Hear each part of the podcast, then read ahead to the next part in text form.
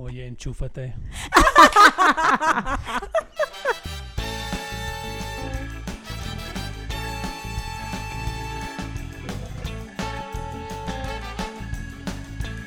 Esto es Un Ratito Entre Mamás, un podcast de tres amigas donde nos juntamos a relajarnos y conversar sobre los retos y aventuras que nos trae la maternidad. Yo soy Patricia, mamá de Catalina de 7 años y de Sebastián de 4. Y yo soy Grisel, mamá de Lucas y Penélope de 6 años.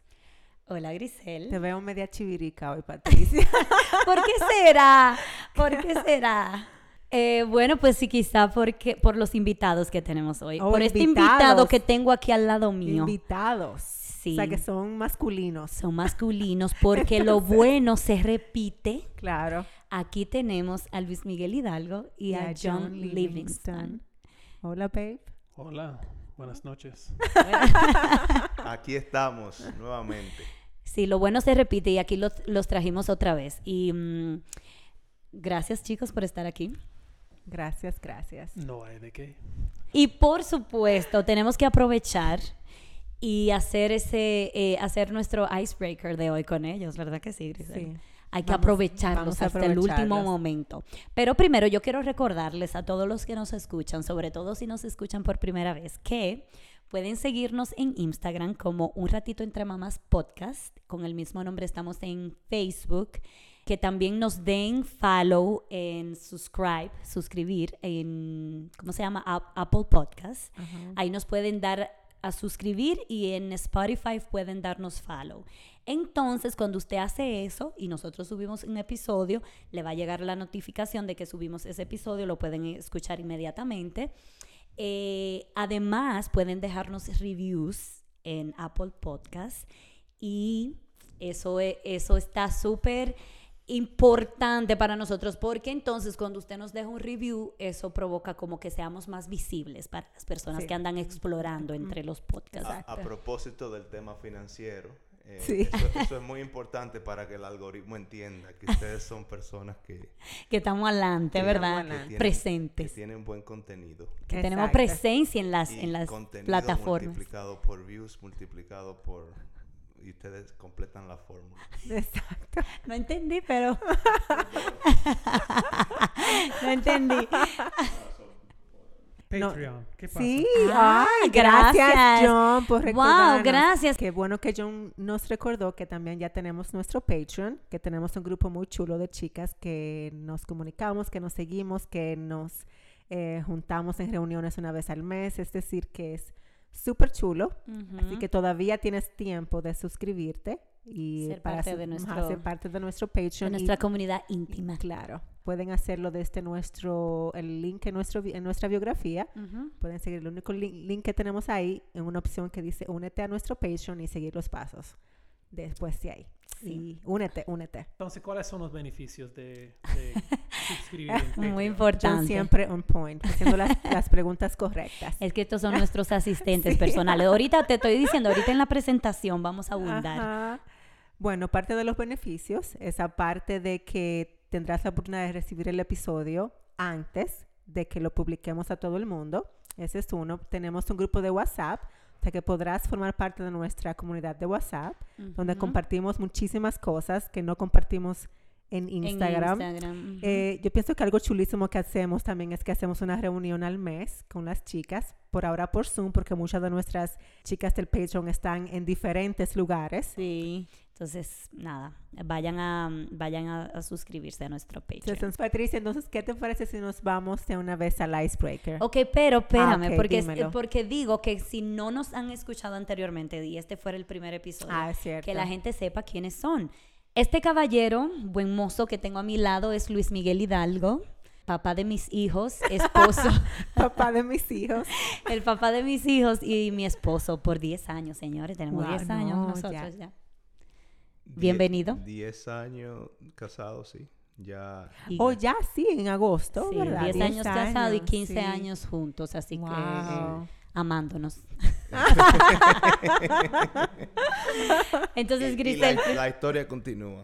continúa. Sí. Ay, qué guau. Y Entonces, presenta así. también aquí a mi lado se encuentra John Livingston, el papá de Lucas y Penny. sí, gracias. Gracias por acompañarnos, babe. De nada. Aquí estoy. Está como tímido. ¿Por qué lo veo como tímido hoy al chico? Oh, no, no sé. Tímido o con Aquí estoy. sueño. Sí, Tímido porque miren, señores, sueño. tardísimo estamos grabando hoy este episodio porque a estos hombres eh, no eh, es difícil como conseguirlos, son difíciles. Entonces, se nos hizo tarde hoy. Sí, Bueno, entonces ahora sí, vamos a pasar al icebreaker. sí, dale. Perfecto. Ok, le vamos a hacer dos preguntitas a estos chicos y la vamos a hacer relacionadas al tema de hoy. Okay. porque eh, es- vamos a estar hablando de finanzas en el hogar. Entonces, la primera pregunta que tenemos para ustedes es, ¿cuál ha sido el gasto más innecesario o quizá como más costoso e innecesario que ustedes reconocen como que, ay, gasté demasiado y eso no era necesario? ¿Qué han hecho? John, ¿qué tú dices? Ah, bueno. Yo paso. Todos mis gastos son bien necesarios. No, no, no, en serio, no. No, en serio. Yo, yo diría tal vez como me- mi debilidad que tengo en comprar herramientas. Siempre estoy comprando herramientas, pero Que no necesita. Para, para el hogar, todo, cosas del hogar. todo necesitado, sí. No. No, en serio, a veces Y que estoy- electrónicos. Electrónicos, eso es súper importante, así que todo necesario. Pero herramientas a veces estoy comprando y no, no tan necesario. Y compro como tr- trato de comprar lo mejor, porque no quiero estar comprando dos veces. A veces no tan necesario. Así que yo diría eso. No, yo creo que también eh, realmente eh, eh, eh, mi, mi cabeza creo que funciona como la tuya, John. O sea, eh, por ejemplo, quizá en mi caso, eh, yo, nosotros estábamos usando el, el sistema eh, de Google, de la alarma y, y de todo eso, pero entonces eh, ahora, ahora Eufy salió con un sistema más avanzado, que es 4K, 360 la cámara, con luces y no sé qué, y entonces eh, yo, o sea, el sistema Google funcionaba y resolvía, pero el, el sistema Eufy como que me, me- me gusta más y entonces me le he pasado cambiando, cambiando, cambiando el sistema. Tú reconoces que no era tan necesario. Pero, pero que ahora es más, rela- o sea, más... eh, o sea, Eficiente. y también para largo plazo y también... Y al final eh, son gastos de la casa, o sea, son, es, es un asunto de la casa. eh, Y trae más seguridad a la casa Exacto, también. exacto. Súper importante. entonces el- proteger la familia. Exacto, el ¿Cierto? Sobre exacto, todo, cierto, sobre cierto. todo. El concepto de, de innecesario, o sea, es, es relativo, eh, a, a mi opinión también. Ok. Eh, Entonces, yo me voy a la siguiente soy pregunta. Ajá, ¿cuál es la que siguiente? cuál es, cuál es la diferencia entre con, relacionadas a, a lo que estamos hablando, la- al- al- a lo financiero, al dinero, a lo de gastar, no gastar. ¿Cuál es la diferencia entre yo necesito, eso se necesita o yo quiero? Mm. Y cuando, cuando tú tomas la decisión de decir, bueno, yo quiero esto, me lo voy a comprar, lo voy a gastar. Sí, que es válido Que también. es válido, pero ¿cuál es la diferencia? Yo, o sea, yo necesito, o sea, necesitar, o sea, ¿qué necesito? Aire, necesito ropa, necesito comida, pero necesito eh, la, la, la langosta y el, y, el, y, el, y el ribeye y el tomahawk y necesito una ropa nueva semanal. O sea, no, pero necesito vestirme y comer, sí. Entonces, bueno, pero también para qué trabajamos y para qué, o sea, para qué nos esforzamos. O sea, queremos también calidad de vida, pero la calidad de vida no se define con un signo de peso. Claro. Eh, hay 50 mil formas de medir calidad de vida, calidad de vida, la familia, el tiempo, el- el- las memorias, pero eh, entonces respondiendo a tu pregunta, necesitar versus querer, necesitar lo que uno necesita, si tú lo, si de verdad, con humildad, lo piensas en la palabra pura de necesitar, con humildad y, y sinceramente, es muy poco. Es muy poco. Sí. O sea, Sé la, que ma- la mayoría de los gastos. Que cuando yo les digo, yo necesito estos zapatos, Necesito esta cartera. No es en verdad. realidad es un deseo. Yo quiero esto. Y Sí. es, en, en realidad eso también pasa con la mayoría de las compras que hacemos. Sí, sí, Necesi- totalmente de Si uno acuerdo. necesita, no. En realidad uno estaría, est- estaría muy bien sin comprar otro electrónico, otra herramienta, otra cosa para la casa. pero en realidad uno quiere y uno trabaja, entonces Uno, sí. si uno Y, puede. no, y a raíz de esta conversación, con esa respuesta que dio Luis Miguel, mañana voy a hacer unas compritas que, nece- que necesito. no, que no me mentira. Que no necesito, pero quiero. Y como Exacto. trabajamos. Pero me da mucha risa escuchar a John porque un día, yo no recuerdo cuál, yo dije como delante del, no, porque yo necesito tal cosa. Y él, ay, lo mismo que dice Grisel siempre, yo necesito. Como yo necesito esto, yo necesito lo otro. Pero es cierto, la palabra no es yo necesito. Sí. Yo quiero Sí, comprarme esto o lo otro. Yo creo que ya el icebreaker ha sido suficiente. Suficiente. Corta, di que Vamos, corta, a, vamos corta. a cortarlo. A- Ya. as- Así es aquí también. No, no te preocupes. Entonces, a estos chicos que están aquí, que son nuestros, eh, bueno, ya dijimos, son nuestros esposos, pero también son nuestros asistentes personales, nuestra mano derecha, eh, nuestros compañeros de crianza, eh, nuestros asistentes Asisten- técnicos, técnicos, muy importante. y asesores de, de podcast también. Eh, y de verdad, lo estoy diciendo como de relajo, pero de verdad son eh, nuestro apoyo en todo. Sí. Gracias por estar aquí, bienvenidos otra vez. Y a ellos los invitamos a hablar del tema de finanzas en el hogar. Sí. Todo con este tema empezó porque habíamos dicho que queríamos hablar como de cómo enseñarle finanzas a los niños. Sí, exactamente. Y de ahí como que dijimos, pero deberíamos de ampliarlo Claro. a que sea finanzas del hogar, que incluye, por supuesto, la educación de los niños. Nos pareció como interesante invitarlos a ellos porque En cierta forma, lo- ellos son los que llevan la, Sí. la finanza. Por lo menos en mi hogar, sí, aquí también. John es el que lleva los presupuestos y la, la, la finanza del hogar. realmente. Exacto. Y yo creo, eh, tengo la impresión también de John, aunque yo no tengo detalles, pero tengo la impresión que al igual que Luis Miguel lo hacen muy bien, como que son muy disciplinados y muy eh, educados con el tema de las finanzas. Yo también soy muy organizada con el dinero, pero a veces como él tiene una visión como muy clara de, de sus números y él lleva un Ajá. control como tan estricto con los números, a veces sí me cuesta entender como, no, pero, pero vamos a comprar esto, vamos a comprar lo otro. Entonces, no, no está en presupuesto.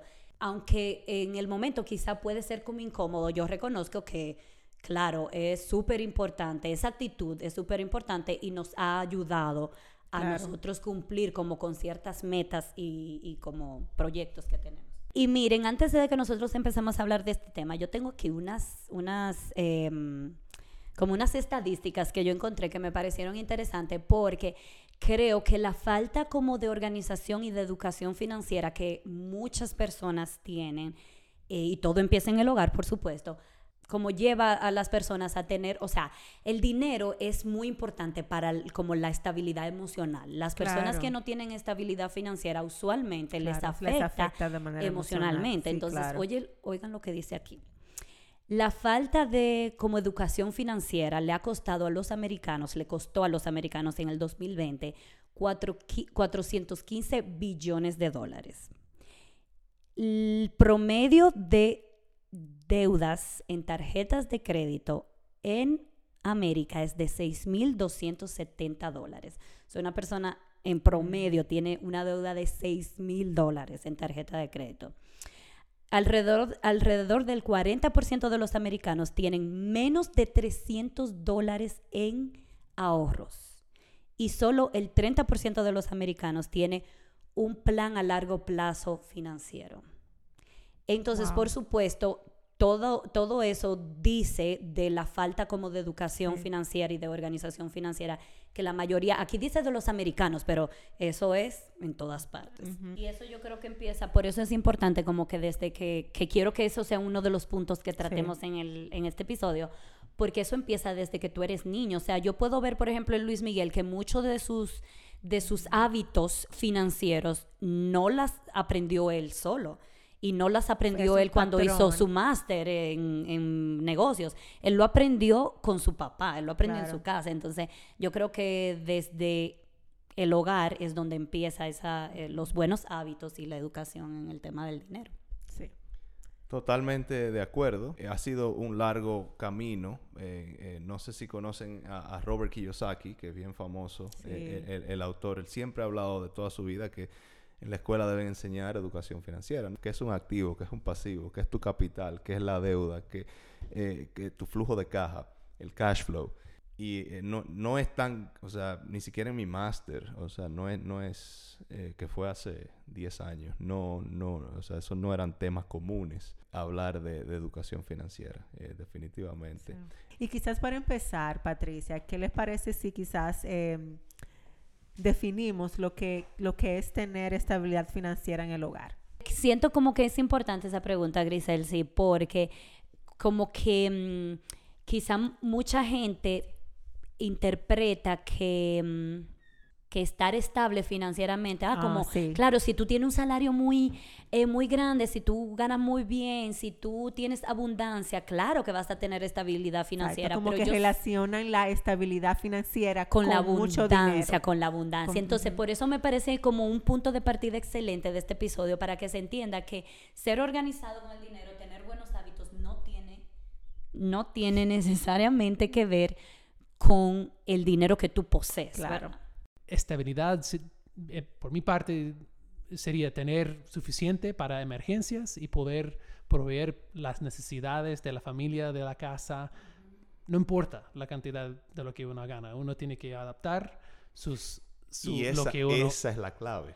lo que uno gana, lo que, lo que- uno tiene que pagar. Esa es la clave, John, porque eh, ah, estoy de acuerdo con lo que dices, pero también hay muchas personas que quieren correr antes de gatear o antes de, Sí. de aprender Sí, siquiera, cierto. siquiera a, a- a- a respirar, ¿cierto? Entonces eh, es un proceso, o sea, es muy chulo tener el mejor carro, el mejor celular, el mejor, pero espera, o sea, estamos todavía estudiando, o acabamos de salir de la universidad, o vamos a empezar una familia, o sea, es eso, volvemos a necesidad, placer, o lo que quiero versus lo que necesito. Entonces, eh, claro, no, pero me- es un préstamo, y son tres, cuatro, cinco años pagándonos, pero eh, eh, volvemos al tema, o sea, tú quieres correr, vamos a aprender a gatear primero, o sea, eh, todo es un proceso, entonces, en ese crecimiento, ese proceso, ¿qué, ¿cuál es la edad productiva nuestra? O sea, el tiempo, que 30, 35, 40 años, en ese proceso, no quieras gatear, no quieras correr en el segundo año. Entonces, en ese proceso uno se va adaptando. Entonces, quizás hace 5 o 10 años nuestras necesidades, vamos a decir no nuestras necesidades, pero, pero nuestros gustos y lo que hacíamos en nuestro entorno era un poco diferente porque estaba adaptado quizás a, ese, a esa etapa de nuestra vida. Y cada etapa hay que disfrutarla, hay que trabajarla, hay que hacerlo honradamente y verás cómo vas creciendo. Y, y Claro. vuelvo y digo, como decía, no es un, un sueldo, un número, un ingreso, una inversión, un, un proyecto, o sea, es el, el crecimiento continuo y cómo vas adaptando. A- Sí, al final satisfacer las necesidades en cada etapa. Y yo creo que es como que en este mundo, en esta mm, época que vivimos, es como bien un tema bien difícil, porque la gente quiere tener desde muy joven, la gente quiere tener el mejor celular, el, toda la tecnología que sale, el mejor carro, pero simplemente, como dice Luis Miguel, puede ser que no sea tu momento Para No, tener es el que se- mejor es que teléfono se, y el se mejor... escucha mucho y yo y yo hablamos mucho de eso, ese concepto de keep up with the Johnsons. Es como Siempre tratar comparándose compararse con, con, los con- con vecinos, el o vecino, con que el vecino compró estas luces, ellos. ah, bueno, yo tengo que comprar las luces mejores que el vecino. Ajá, sí. Entonces ese concepto, y mucho más ahora yo siento de, de que estamos en esta, en esta época de redes sociales y de cosas así, de mucha, Sí. mucho acceso a tecnología, a lo que tiene el Al- otro. a ver lo que tiene el otro. a ver lo que tiene. Eso también puede afectar esa estabilidad financiera que tú tienes en el hogar, Claro. porque en tu mente tú quieres lograr lo que el otro tiene, olvidándote de quizás vivir eh, de acuerdo a tus, a tus ganancias o, o lo que... a, lo- a tus ingresos. A tus ingresos, exacto, de acuerdo a tus ingresos. Entonces, hablando de eso, vamos a pasar al siguiente punto que me parece como eh, súper importante de este tema. ¿Cómo nosotros logramos organizar el presupuesto del hogar en base a los ingresos, los gastos? O sea, ¿cómo, cómo lo hacemos? ¿Cuál es la mejor manera de hacerlo? ¿Cuáles son las categorías que uno debería de tener organizado en ese Excel que yo sé que ustedes tienen, que punto por punto? ¿Cuáles son esas categorías que ustedes incluyen y que deberíamos de incluir para tener el presupuesto lo más organizado posible? Bueno, hay lo básico de la casa, de la ropa, de la comida, de los seguros, que hay que planificar por eso, porque esas son las Bueno, me imagino lo que tú te refieres, John, es a, las, a los gastos fijos Cierto, sí. que... Hay que planificar por esto y también tener un, un fondo de emergencia en cuanto a esto también, como planificar bien por esos gastos fijos. Lo que iba a decir es que eh, quizás un, po- un poquito más co- con, números, con porcentajes. Ajá. O sea, o sea, en, en mi caso, o sea, te estoy hablando de nuestro caso. O sea, yo no quiero comprometer más de un 25% en el préstamo de la casa, por ejemplo. Por ejemplo, que es muy común, es muy común, por, por lo menos en, en los Estados Unidos, eh, la mayoría paga renta, paga Sí. renta. Entonces, ese sería, por ejemplo, la primera meta que yo recomendaría a una persona que se casa o pareja o no tiene que ser caso, o sea, trata de llegar a ese, a ese, a ese, a ese punto donde puedas comprar tu propiedad. Yo, yo no quiero más de un 25% y eso es tope, tope, tope, tope, comprometido con préstamos y seguros de casa.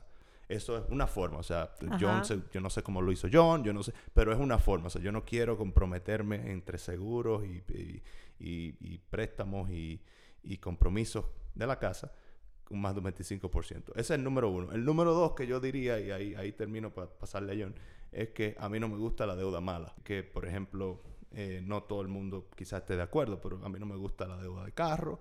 Todo lo que no me deja dinero o no es mi casa es una deuda mala. Entonces, no me gusta. Pero yo, yo diría, eso no es lo típico de casi la mayoría de la, de la- de la gente. No tiene ahorros para comprar el carro en sí o pagar el carro en un año o dos años. Así que, pero entiendo lo que dice Luis. Al final, mejor evitar deudas malas como así. Pero cada situación es diferente. Hay que tomar la decisión bien, eh, bien cuidadosamente y realmente considerar todas las las, eh, los detalles de eh, si, si, si vamos a sacar un, un préstamo para la educación, ¿vale la pena o no? Y por cuánto tiempo uno va a pagar. Tener la meta de pagar eso en tres años o cinco años, no 20 años, y, y pa- para que valga la pena y sacar un préstamo así. Además, hay otros, otras ca- categorías importantes considerar, como, como por ejemplo tener un fondo de, de dinero, no sé cómo, se, cómo decir, líquido, como para comprar cualquier cosa, porque en realidad somos seres humanos, tene- tene- tenemos deseos de comprar una cosa y hay- yo creo que es importante reconocer la necesidad de apartar un poco del presupuesto para, para que cada, cada persona, eh, cada, cada, en, en la pareja, tenga su dinero sin tener que explicar en qué estoy gastando, porque si no, estarán también peleando de todo. Y al final hay cosas que uno va a comprar, pero también hay que tener cuidado, tener un límite y hablar de lo que ¿Cuál se es usa ese eso, cuáles, cuáles son estos y obedecer el presupuesto y mantener eso bien, pero tener también eso planificado. Y, ser honesto. Si, el, si los ingresos dan 50 dólares para hacer eso, bueno, son 50 dólares entonces. Si dan para ci- 500, bueno, entonces son 500. Pero también cosas así hay que planificar y tener en el presupuesto cosas así, no tan solo los gastos fijos. Claro, como dice John, en nuestro, nuestro plan financiero, eh, todos los meses hay, así como se paga la luz, el agua, el teléfono, el internet, y la casa, etcétera, también hay una cuenta que es la cuenta de Patricia y la cuenta de Luis. O sea, no es que es una cuenta secreta, tam- no, vayas a malinterpretar, o sea, no es- Claro, o sea, claro. porque yo, o sea, yo, o sea, pero que a mí no hay que preguntarme ni yo tengo que dar explicaciones si yo si es mi cuenta. Como al finalizar este, esta pregunta en cuanto a las categorías, es Sí, siento importante consi- considerar que hay una variedad de, de gastos que uno pu- puede tener.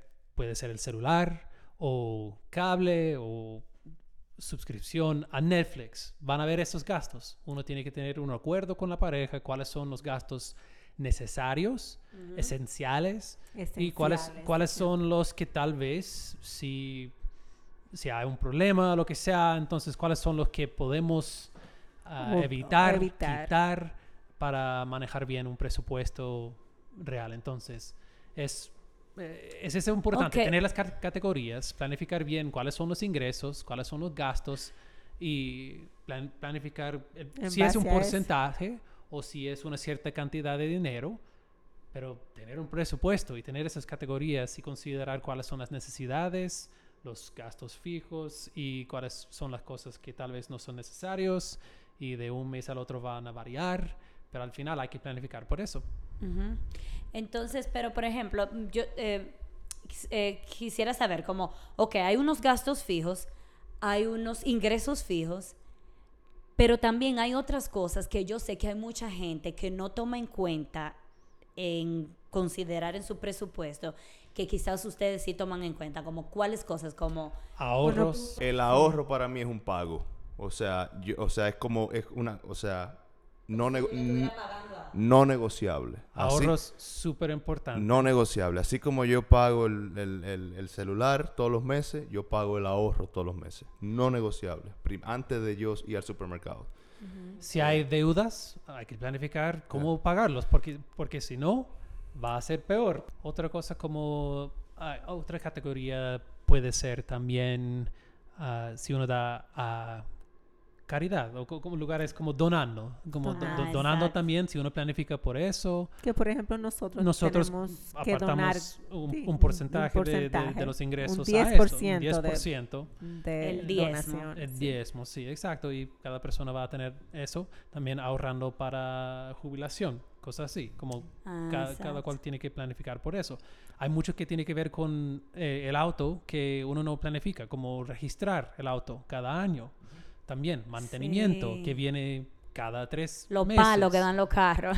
No, es tan solo el préstamo, ni, tam- ni tampoco tan solo la gasolina o los seguros. Entonces hay que planificar bien cuáles serán los gastos tal vez que vienen cada, cada tres meses o, O cada, cada seis mes. meses o cada año. Hay que también bueno, planificar por eso. Y no también decir que ta- ah, también hay una parte en el presupuesto que debe ser para lo que en inglés dicen unknown unknown. O sea, tú Sí. puedes decir, eh, por ejemplo, tu ejemplo, John, eh, este año le tocan gomas al carro eh, y yo voy a poner, vamos a decir un número, eh, mil dólares de mantenimiento en el año y los aceites y no sé qué, bueno, tanto, mil quinientos, un número, cualquier número.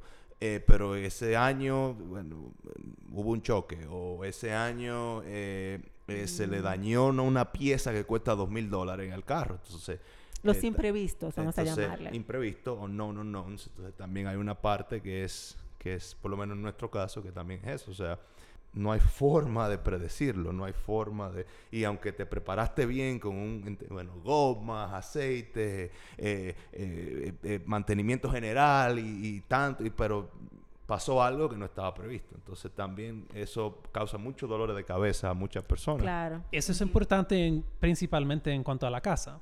Dicen, Sí. una de las reglas que uno debería seguir es tener guardado o anticipado el 3% del valor de la casa cada año en gastos de la casa. Puede ser Oh. en cambiar la calefacción o, o hacer una reparación en, en la casa, lo que sea. Sí, algo en el baño se dañó. Entonces es importante planificar 3% de, del valor de la casa cada año en cuanto a mantener la casa. O Eso sea, es- ahorrar 3% del valor de la casa. porque en para alguna manera llegará un gasto que habrá necesidad Que no- de tener que ese no está en tu 3%. presupuesto. Por ejemplo, eso es otra Entonces, otra ahora, regla. ahora que tú dices eso, y no quisiera como que si tienen algo más que decir en ese tema, nos Está bien. estemos desviando, pero ahora que tú dices eso, de, ese- de esos imprevistos, Sí.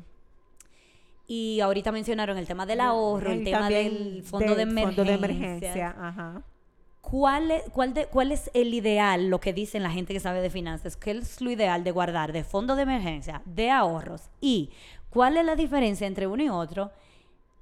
¿Qué tú haces con el ahorro? El fondo de emergencia, como su nombre lo dice, muy claro, emergencias. Pero entonces el ahorro, ¿cuál es el propósito del ahorro? ¿Cuál debería ser el propósito del ahorro?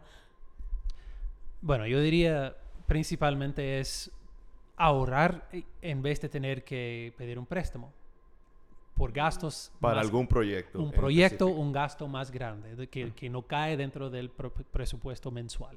Eso es lo importante.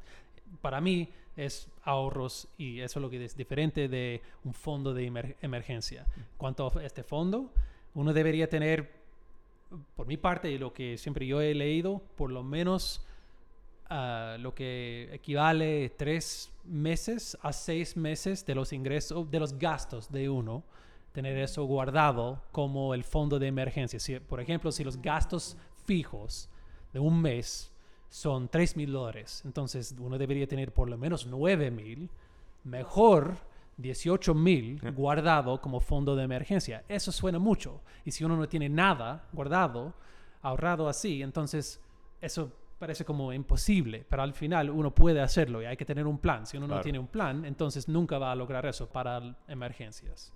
Totalmente de acuerdo, John. Ah, Dave Ramsey es Sí. quien dice eso, de tres a seis meses específicamente. Eh, y, Vamos a tener que recomendar ese y, libro. y de hecho, de hecho, ah, sin, sin entrar en detalles, pero a mí me gusta todavía más de seis meses. A mí me gusta más No, es seis meses. cierto. Si uno puede, Eh, pero si uno eh, tiene más de esto, entonces también hay que, hay que ya tomar decisiones cómo uno va a guarda- guardar eso. Si Ajá. no tan solo dejarlo allá en una cuenta de ahorro De que no, que no está tampoco ganando intereses. Hay que también ser Estamos inteligente de el eso. mismo idioma. ponerlo en uno que da más intereses y de- dejar el dinero que ya no tan líquido, pero también está ganando un poco más de intereses o en un certificado de depósito también, como hay, hay vehículos financieros que dan más de solo dejarlo en la cuenta de savings allá en, en el banco que no da casi nada. De, Entonces también si uno tiene Claro. esta cantidad, tiene la, la oportunidad de ser más inteligente. ¿Cómo, guarda, cómo guardar este dinero? ¿Cómo, cómo, cómo mantenerlo bien? ¿Y el, ¿Y el ahorro cuál se supone que es el porcentaje ideal como de ahorrar? ¿O no? Eso no es un número como... No hay un número ideal. Lo que Bueno. enseñamos a los niños nuestros es aprender a ahorrar el 20%, 20% de, de, lo que, de los ingresos, si uno puede. Porque es- si uno y- aprende eso de una edad temprana, entonces... Y ese es un número sumamente alto y me encanta, estoy de acuerdo, pero eh, generalmente lo que recomiendan es un 10. O Claro, lo- exacto. Los gurús y recomiendan un 10. Si en mi caso, o sea, es más de un 10, no voy, no voy a decir no, pero es más de un 10 porque, eh, o sea, hace sentido. Pero también yo incluyo en eso, por ejemplo, el 401k y Ah, claro. para, para la jubilación. Claro, todo claro. esto Claro. Viene como parte de, de los ahorros y poner un poco en el fondo de emergencia. Tal vez llegue a ser el, el 15 o el 20% de, de todo lo que uno gana. Que, varias veces han mencionado 41 ay, 401k. Sí. Sería bueno que expliquen qué se traduce eso, cómo se traduciría eso a República Dominicana, por ejemplo. Eso es eh, la AFP. Claro. La bueno, yo ahí tiene que responderlo Miguel, porque yo Sí, no, yo No, no, la, la, la AFP, la, la administradora de fondos de pensiones, o sea, Exacto. después que la edad de retirarse, eh, eh, bueno, eh, de ahí, de ese fondo, y, y viene el- el- lo que va a mantener a esta familia o a la familia Livingston eh, los últimos 30 años de, de vida. Sí, al final uno no, no debería sol- solo estar pensando, por ejemplo, que Social Security es un programa en los Estados Unidos que uno si, uno, si uno gana dinero, ti- tiene un sueldo, entonces sacan un porcentaje de esto Ujú. al- po- para tener al final de la vida, después de los 65 años, un, Un- poco... una pensión. Una pensión, digamos. Al final eso, eso no da suficiente para mantener la vida. Así que uno debería estar ahorrando más. Y eh, eh, lo, lo bueno de 401k es uno puede guardar dinero y siendo empleado de muchas empresas, las empresas también dan igual como lo, lo que uno puede, puede alocar. Aportan. Aportan el mismo porcentaje. Si yo, si yo pongo 6%, entonces me, me me van a poner 3. Y me da tie- 9 o 10% que estoy ahorrando para... Y, y- y antes de, de los impuestos. Eso es lo bueno también, que, que uno no tiene que pagar impuestos en esto. Entonces, yo tengo una pregunta. El dinero que se usa para viajes, los regalos de Navidad, por ejemplo, para los niños, esas cosas que uno, que uno quiere comprar, que uno quiere gastar, ¿eso sale del ahorro o eso debería ser un, una categoría aparte Yo- en el presupuesto? Yo, yo, yo diría una categoría, parte del presupuesto, De acuerdo. ahorrado en otro lado, pero sí. Porque es confuso, Parte del porque, porque, por ejemplo tú dices eh, presupuesto anual, entonces digamos que vamos a poner un número otra vez, 500 dólares, el número de diciembre, por ejemplo, 1000 dólares, 2000, lo que sea, 500 dólares. Entonces, eh, o vamos a ponerlo más fácil, 1200, 100 dólares mensuales. Entonces estamos en el mes 9 ya hay 900 ahí. Bueno, pero entonces eso es un ahorro. pa- Bueno, pero es que no es ahorro, es preparándonos. pa- o sea, eso no. Exacto, O sea, para- o sea, tú lo. Claro, bueno, Claro. son 900 dólares guardados. O sea, por definición es un ahorro. Por la definición, está guardado y pu- puedes cambiar la intención al final. Pero el concepto no es de ahorro, es un concepto diferente. Entonces, eso no es, por lo menos en mi mente, no es ahorro. Es un dinero destinado que se va a usar en diciembre. Sí. Sí. Se va a usar y, y es rápido, es como una fecha rápida. Quizás es muy fácil, ¿verdad? Porque yo puedo sentarme y hacer un presupuesto y no ajustarme a ese presupuesto, tenerlo ahí como de lujo. Pero no sé, ¿qué ustedes creen que podríamos hacer como para, mm, para mantenernos fiel a ese presupuesto que determinamos que lo mejor sería de que tú determinaste con tu pareja? Para mí es sencillo tener como en tu pareja una persona que te ayuda a ser responsable, a tener alguien con quien tienes que contar y, y mantener este presupuesto, ser responsable de esto, tener una app que también ayuda a dar los detalles para poder ya revisar eso, porque si uno no está revisando, ¿cómo, cómo va a, mantener bien el presupuesto? Entonces uno tiene que tener alguna forma, puede ser uno revisando la cuenta cada día, pero usar una app, algo así, y tener con la pareja un acuerdo para mantener, mantenerse responsables el uno al otro. Si la pareja no está, otra persona, uno tiene que ser accountable al presupuesto. Entonces, John, estás hablando de eso, de que entre parejas se ayuden, o sea, tú eres responsable, pero también Grisel, y ustedes son ambos dueños de ese presupuesto, Exacto. y como dueños cada quien tiene una- un rol. Claro. Entonces, 100% de acuerdo ah, ah, con eso. Y también yo agregaría que debe haber una comunicación cuando Cierto. hay gastos especiales. Aunque estén en presupuesto, aunque estén en presupuesto, si tú vas a hacer un gasto de 10 mil, de 5 mil, de mil, elige el número que tú quieras, pero un gasto especial, digamos que tú, o sea, pero que está planeado en el año. Bueno, ya está acercándose el mes de este gasto especial, vamos a hacerlo, nos pusimos de acuerdo hace cuatro meses, cinco meses, seis meses, lo que sea. Eh, entonces, esa comunicación, si es los sábados eh, eh, o, o una vez al mes o, o- o dos veces al mes, pero eh, eh, la comunicación es sumamente importante. Claro.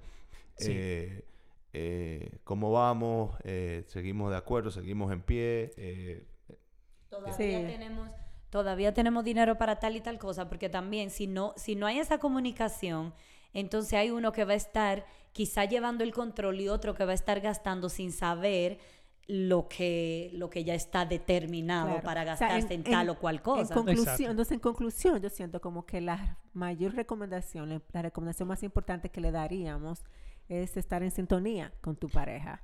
O sea, estar en sintonía y tener una comunicación directa y clara con tu pareja en cuanto al tema financiero, al presupuesto. John habló de apps, de, de, Sí. de que puede ser hasta un Excel o hasta un Numbers Ajá. o una app o cualquier... Pero también hay otra, otro ejemplo simple en la tarjeta de crédito. O sea, eh, notifícame por email si hay más de... Sí, sí, sí, Elige hay- un número, más de Exacto. 5 mil dólares en un mes o, o mil o 500, lo que sea que sea tu número. O sea, una transacción que pasa de 500 O, o dólares. un total, o un Ajá. total. Pues hay varias formas. O sea, si una Sí. transacción pasa de 2000 o de 1000 o de 500, mándame un email o, ya, o un mensaje. Y, o si en el mes, en 30 días, hay más de 5000 o 1000 o 500, lo que sea que es el número, eh, eh, también notifíqueme. Espérate, eh, eh, ¿qué está déjame revisar. Hay varias, varias formas, pero todo se resume en lo que tú dijiste, G. O sea, accountability. O sea, eh, eh, eh, Y- son dueños los dos del presupuesto. Y una Exacto. preguntita rápida que quizá puede, puede, podemos incluirla ahí es como que a veces se puede hacer difícil ten- keep track o mantener como Control. control, no control, sino como, como recordarte de todo lo que hay que pagar, todos los pagos que hay que hacer, por ejemplo, en un mes. Ay, ¿Cómo, sí. cómo, por ejemplo, ustedes lo hacen para estar en sus... Porque a- algo que Para hay aquí- mantener en orden. mantener en orden y también para recordarse de que el día 5 Hay que hacer hay ese que hacer pago. ese pago. Porque aquí yo siento que es muy importante, no sé, me imagino que en todos los países, pero aquí es sumamente importante como, como que tú hagas esos pagos al día para tener un buen crédito. Aquí también. en los estados también es igual. Sí, Uno puede tenerlo como parte del presupuesto o en una app. Hay diferentes maneras, en Excel, pero no es tan difícil. Al final, los gastos especialmente los gastos fijos, hay, hay una cierta cantidad. No, no van a ser como 200 gastos cada mes. Si uno tiene esto, hay un problema. Entonces, eh, uno podría tener un Excel, un archivo de Excel o Ok. una app, lo que sea. O Pero hay, como- hay- hay que tener una automático. lista con las fechas y uno estar pendiente de esto, como fijarse, no, no dejar y olvidarlo. Hay que mantenerlo. Es un trabajo de... Pero se podría poner como hay, yo, yo sé que hay lugares que, por ejemplo, se pueden hacer pagos automáticos, que ellos mismos Eso sería lo mejor de todo. Si, ha- si la- hay la opción de hacerlo automático y ya listo, ya está resuelta la cosa, la muchas veces también dan un descuento para hacerlo automáticamente. Entonces eso es lo mejor. Uno no, no tiene que pensarlo, solo revisar cada semana o cada mes. O bueno, ya, salió, se fue este pago, perfecto, ya, listo, estamos bien. Y yo, yo, esa es una forma, también yo, yo lo hago, a- quizás está muy complicado, pero yo, yo no me sé ninguna fecha. Yo lo que hago es que todos los lunes, todos los lunes, yo vengo a quien le debo y que abro todo y pago todo lo que, todo lo que esté disponible. Sin importar cuál sea la, la sin cuál sea importar la fecha. O sea, me llegó la Oh. factura del teléfono el jueves, el lunes se paga. Si llegó, o sea, aunque toque Ah. dentro de 60, ant- aunque toque, eh, o sea, o sea, Ah. ¿cómo te explico? O sea, eh, por ejemplo, mandan la factura del teléfono el jueves y tú tienes, qué sé yo, 30 días para pagarla. Sí. Pero ese lunes, como ya está disponible, ya. Entonces, todos los lunes yo, ok, ¿a qué está O sea, pago tú pagas, tú haces pago todos los lunes. todos los lunes? Sí, eso me sirve parece... también. Sí, eso me parece bien para, sobre todo para, mm, si a ti te cuesta como mantener el control de que son muchas cosas y son muchas Sí. fechas diferentes, entonces me parece como una idea súper decente, hasta para mí, cuando me toque a mí, que sea yo la que me encargue de, que de hacer pagos, porque a veces a uno se le olvida. Entonces, si tú determinas que todos los lunes o todos los martes, los jueves, no sé, te vas a sentar a revisar qué pagos tienes que hacer, entonces ya tú tienes Sí. asegurado de que no se te va a pasar ninguno. No, eso es bueno. Lo que sea que use las herramientas, la tecnología, hay cosas como Mint. Cada banco ofrece también servicios para hacer los pagos y hacer un horario y todo eso. Entonces, solo hay que aprovechar de, de herramientas o tener un plan. Y quizás si, como rapidito, hablamos un poquito de, de cómo enseñar, cómo empezar ese hábito quizás con tus niños. Bueno, nosotros Noso- empezamos no- con, nosotros empezamos de, del año pasado. del año- no, eh, Sí, hace año un año. pasado, sí, sí. de enseñarles cómo ahorrar, cómo, bueno, recibir, no sé cómo se dice, una, un aporte o Una mesada. una mesada. Ujú. pequeña y que hay que ganar esto y que hay, hay que trabajar para recibir eso cada semana. ¿Y qué hacemos al recibir esto? No es tan solo poner todo allá para gastar, sino uno tiene que aprender cómo ahorrar un poco. Por nuestra parte también a- poner un poco para, para dar, para donar, para dar a otra persona. Puede ser un diezmo, puede ser para... Por mi parte, yo, yo pienso que es importante entrenar a los niños que, que tengan eso en su, su mente de dar a otras personas. Si parte de los ingresos es donar a, otros. Si yo gano mucho o si yo gano poco, yo debería estar pendiente de cuidar a los demás. Eso es importante. Entonces, enseñarles de, de temprano, de, de joven, eso es parte de lo que uno hace con los ingresos. Apartar un poquito para donar a los demás. Sí, porque eso consideramos como que eso también en cierta manera te ayuda a no estar tan apegado al dinero. Al final para nosotros es enseñarles cómo trabajar, ganar Claro. un poco Yeah. y cómo qué, hacer con esas ganancias y cómo ahorrar para Y- educación. Y, un nosotros carro, empezamos con algo súper simple que yo lo compartí en la cuenta de un ratito entre mamás, donde es un moon jar, Oh, sí, es una eso bueno. O sea, eso te va a ayudar porque está dividida entre tres, entonces ya ahí decidimos, y lo dice así mismo, guardar, donar y gastar. Entonces, ellos todos los en lunes... cada categoría ellos ponen... Exacto. Todos los lunes, no, los domingos tenemos el, ese día para darle su mesada, donde ahí nos sentamos y decimos, ok, revisamos todo lo que hicimos en la semana. Y yo tengo que ir a buscar las monedas Sí. para que puedan como dividir lo que les, sus Exacto. cinco dólares en sus partes. Entonces, Pero eso les exacto, ayuda a entender cómo funciona funciona el dinero, cómo contar el dinero, todo eso. Y- Entonces, y, y, y lo único otra cosa que yo diría es, tras los años, hay que también compartir con los niños cuáles son los gastos normales y- Sí. y, y Sí. que entiendan bien que ¿cuánto cuesta tener un auto o Ajá. comprar la comida? Si no podemos salir ejemplo, todas las, salimos- las y eso es noches que- a comer fuera, porque eso es caro, porque eso es parte de mantener bien cómo El gastamos el dinero, Sí. el Claro. presupuesto. Que Entonces, cuando uno va a- hablar de esto. Cuando uno va al supermercado y compra algo, no es que uno va, lo coge y punto, sino Sí. que eso cuesta y para yo poder ir al supermercado y coger eso, ya yo tuve que haber hecho eh, un esfuerzo, ganarme este Claro. dinero y ahora yo puedo Exacto. gastar este Entonces, con los niños hemos- nos hemos dado cuenta con eso del Munjar que ahora que ya ellos tienen más ese concepto de que ellos dicen, mamá, ¿cuánto tengo para gastar? Me gustaría comprar esto, pero cuesta 15. Entonces, bueno, tú vas a tener que esperar, me faltan tanto, entonces voy a tener que esperar tanto para poder comprarme eso que yo quiero, porque sí, somos súper flexibles con ese por ciento de que ellos pueden gastar. En en nuestro caso es parecido, pero con diferentes herramientas. O sea, nosotros también, los niños eh, hacen, ayudan en la casa, hacen actividades y también ganan. Es importante mencionar cómo se ganan ellos ese dinero, cómo se ganan Penny y Lucas su dinero. Eh, Perdón, ento- Exacto. entonces, así, acá, Exacto. entonces, por ejemplo, cuando yo los sábados voy a cortar la grama y Sebastián sale conmigo y me ayuda y me busca la funda y me recoge y me cambia la batería y, me, y está conmigo y entonces me ayuda, con- porque tampoco, o sea, es, es un niño. Pero eh, entonces, a través de actividades en la mañana que se, se alistan, se cepillan, Sí. están entonces eh, eh, arregla- arreglan la cama. Y no, es- no es pagándole por arreglar la No, cama, o sea, exacto, no, pero no. es, es que is expect, o sea, es esperado de ellos y si, y si ayudan y, y, no, y, y trabajan en eso, entonces podemos hablar de su ganancia. O sea, Ah. también, por ejemplo, Catalina, voy a hacer esta anécdota, ha día y noche ha aprendido y ha crecido bastante con el tema del dinero, porque al principio, estoy hablando un año, dos años atrás, quizás más, eh, era, eh, mamá, eh, yo quiero este Lego, entonces yo tengo ya 3 dólares, y yo, pero ese Lego cuesta 200. Sí, pero tú pones lo otro. Entonces yo pongo, yo pongo 3 dólares. Entonces, pero espera, así no funciona. Entonces, por ejemplo, y con esto, con esto termino, para mi cumpleaños, que fue, fue hace un mes, hace tres semanas, algo así, Catalina y Sebastián, los dos, eh, mamá, pues fue con- a través de, de- Patricia, porque es verdad, eh, eh, queremos hacerle un regalo a papá.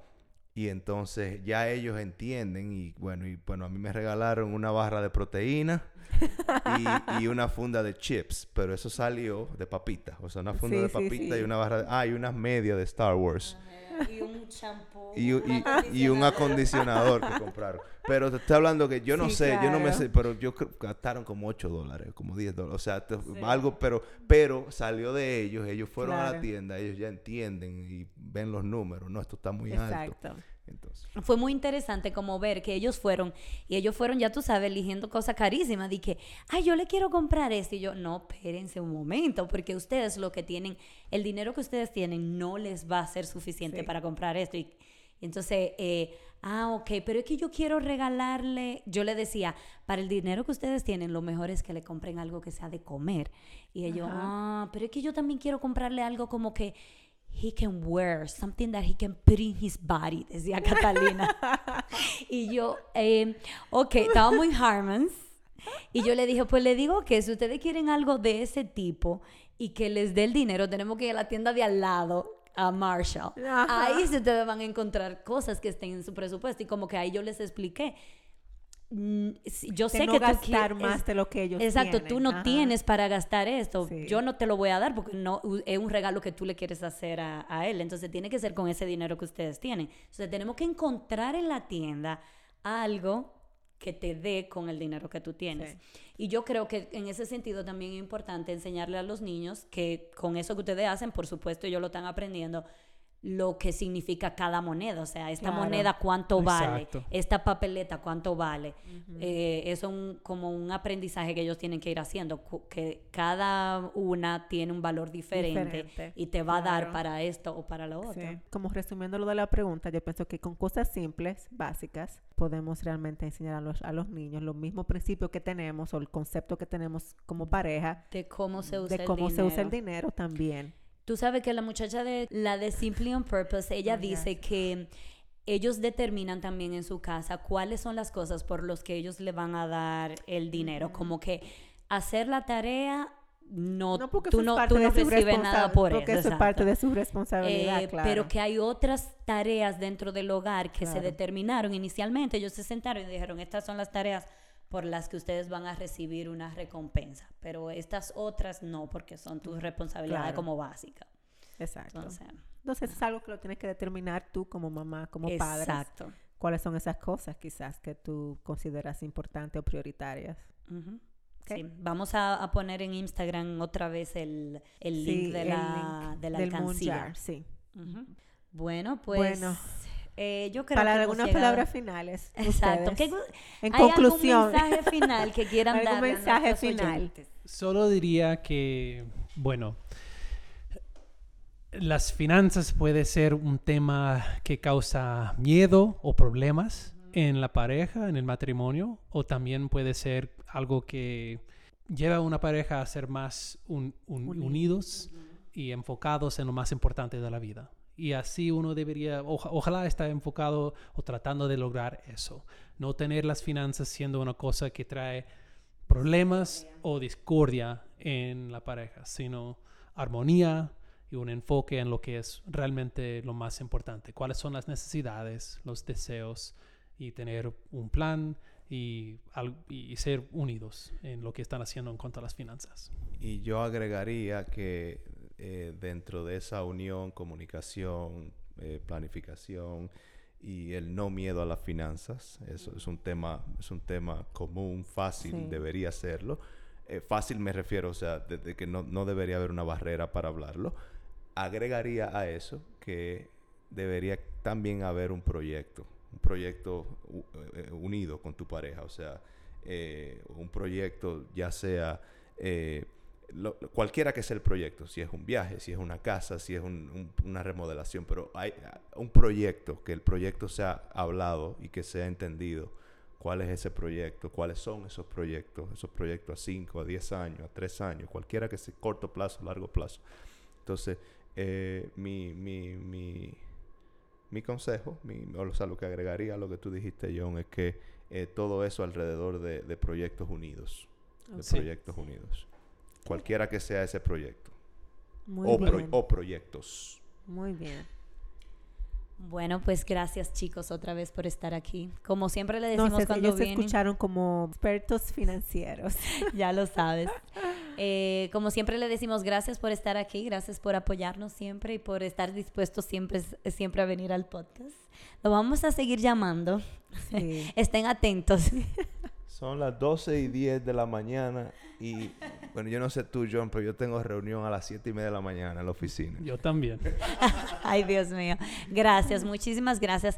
Y a todos los que nos escuchan, gracias por estar ahí. Acuérdense de compartir eh, los episodios, compartirlo con las personas que ustedes crean que van a sacarle provecho. Gracias por escucharnos y hasta un próximo episodio. Bye bye. Bye bye. Chao. Chao. Bye bye.